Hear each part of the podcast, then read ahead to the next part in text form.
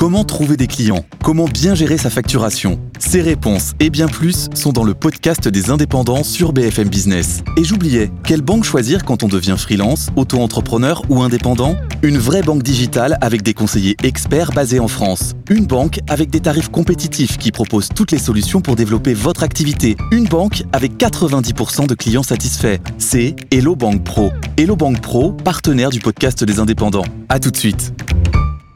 Allez, on passe à 0, 0, totalement bidon, la croissance en zone euro, nul même. Alors vous êtes en train de me dire, bah, finalement, ça n'a pas eu d'impact, l'inflation euh, sur les entreprises, sur la croissance, mais si.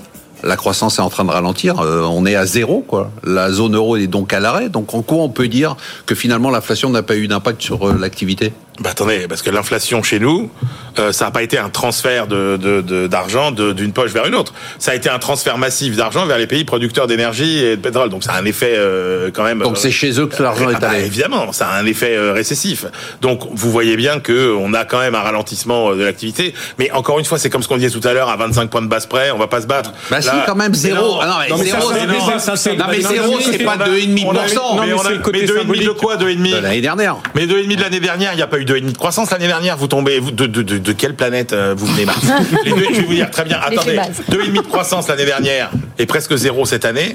Exactement. Voilà. Bah oui, c'est fait base. Oui, En fait, les 2,5% de croissance, c'est l'acquis de 2021. D'accord, c'était quand même le taux de croissance. Non, si vous regardez, non, mais si vous regardez trimestre par trimestre, 2022. Je vous avais dit, Léa, qu'ils étaient incontrôlables. Vous aurez, ah c'est un plateau incontrôlable. 2023, trimestre. Je m'en vais. Il n'y a pas beaucoup de différence. Sur le zéro, alors c'est symbolique, mais il faut voir aussi qu'est-ce qui se cache derrière. C'est une, une révision méthodologique en Irlande. Même chose sur l'inflation. Là, on a eu ce vendredi matin, euh, et ça, ça va être ne important. pas que l'économie ne ralentit pas. Elle ralentit, mais on devait être en récession quand même, Marc. C'est ça déjà. Première chose. Et les révisions surtout. Le point peut-être le plus important, c'est pas tant le zéro, mais les révisions des économistes sur un laps de temps très réduit et de manière très importante sur toutes les prévisions. Même le, plus, le pire cas d'école, c'est le Royaume-Uni. Royaume-Uni, franchement, il y avait assez peu de débats sur 2023, ça va être la récession, Brexit, etc. Il y avait un gros consensus.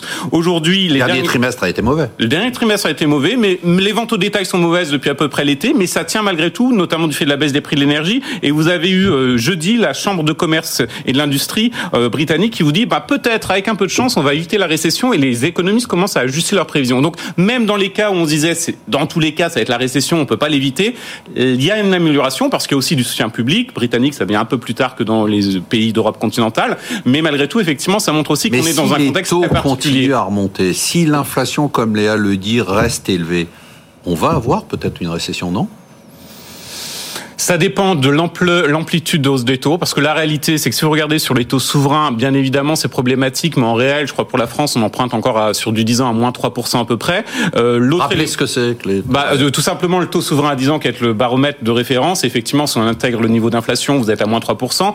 Regardez l'Italie, la, qui est un peu le cas d'école, très symbolique. Il n'y a pas un stress très important sur le marché. Donc, on est, on est plus sur une normalisation qu'autre chose. Après, ça ne veut pas dire, effectivement, et je rejoins sur cette segmentation small et mid cap, il y a des difficultés sur du refinancement sur des petites entreprises qui évidemment là euh, le bon de l'emprunt ou même les difficultés juste d'avoir accès à du crédit, ça c'est très clair. Mais la réalité c'est qu'on est plus sur un phénomène de normalisation qu'autre chose. Et à mon avis le point essentiel pour conclure c'est que euh, en trois ans on a appris qu'on pouvait être très flexible du côté des entreprises. D'abord avec la Covid, les chaînes d'approvisionnement finalement tout le monde était catastrophé. On a réussi en tout cas à se diversifier. Et sur l'inflation, bah, on en a discuté aussi les entreprises arrivent à encaisser. Emmanuel Le Chip, vous nous dites bon finalement le taux terminal, on s'en fout. En gros, tous les sujets que j'ai choisis aujourd'hui. Le taux terminal, on s'en fout. Le taux de croissance à zéro près, euh, 0,2 points, on s'en fout. Non, non, mais attendez.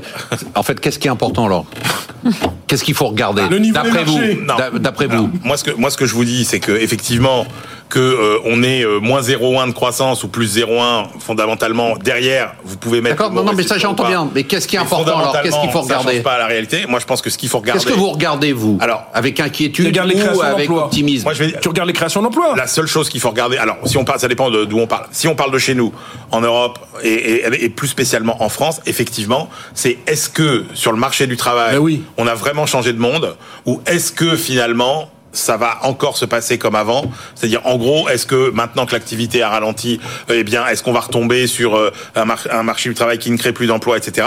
Moi, ce que j'attends de voir, pour moi, c'est la, période qu'on vit, c'est le banc d'essai de euh, du changement de monde ou pas de notre marché du travail, et ça conditionne tout le reste. Pour nous, hein, français, je parle, ça conditionne absolument tout le reste. C'est-à-dire que si on voit que euh, effectivement le marché du travail résiste extrêmement bien au ralentissement économique, là, vous changez quand même de perspective. Mais on le voit, là, Manu, puisqu'on a, on a eu 450 000 créations d'emplois sur le Oui, quatrième trimestre en. Europe. 2022. Emmanuel. Mais là, Mais, non, mais ça tient pour l'instant l'emploi. C'est-à-dire que c'est une Oui, des mais premières fois dans l'histoire exemple- où tu as une croissance zéro avec un Oui, mais- emploi. Oui, mais Emmanuel Le Chip comme Christopher disent peut-être qu'il y aura un décalage de l'impact. Oui, et on, on le voit d'ailleurs, par exemple, quand vous prenez les indicateurs qui sont sortis hier, euh, les, les, les difficultés de recrutement n'augmentent plus.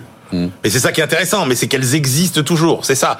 Et, et, et c'est ça qui, c'est ça qui pour moi est le, plus- est le plus, euh, est le plus, est le plus intéressant. Léa Dunant, pour votre investissement, vous regardez la croissance, les taux, tout ça, c'est important ou Oui, vous dites moi, ce- non à 0,25 Moi, ce qui près, va euh, être c'est pas le grave. plus... Non, alors ça, effectivement, Ouais. euh, je m'en Y fiche un peu. pour la croissance. Oui, oui, parce que du coup, je change pas ma façon de gérer. Ça, on en avait déjà parlé. En revanche, c'est la même chose que Emmanuel que je regarde. Pas tellement l'emploi. Le point d'inflexion pour moi, ce qui va changer la donne sur les marchés actions, c'est effectivement euh, le spectre de la récession qui revient. Ça, c'est certain. Ça Non, ils vous disent non. Non, et je suis d'accord. Christopher pour l'instant. dit non. Mais c'est ça le point d'inflexion. Et pourquoi ça reviendrait? Parce qu'effectivement, finalement, le marché de l'emploi n'est pas si bon que ça, mais ça sera pas à court terme. Mais là, Emmanuel vous dit, il est bon, Oui. le marché de l'emploi. Oui, je- donc, euh, ben, donc il n'y a pas de risque. Donc tout le monde est en train de dire que finalement, là, on s'inquiète pour rien.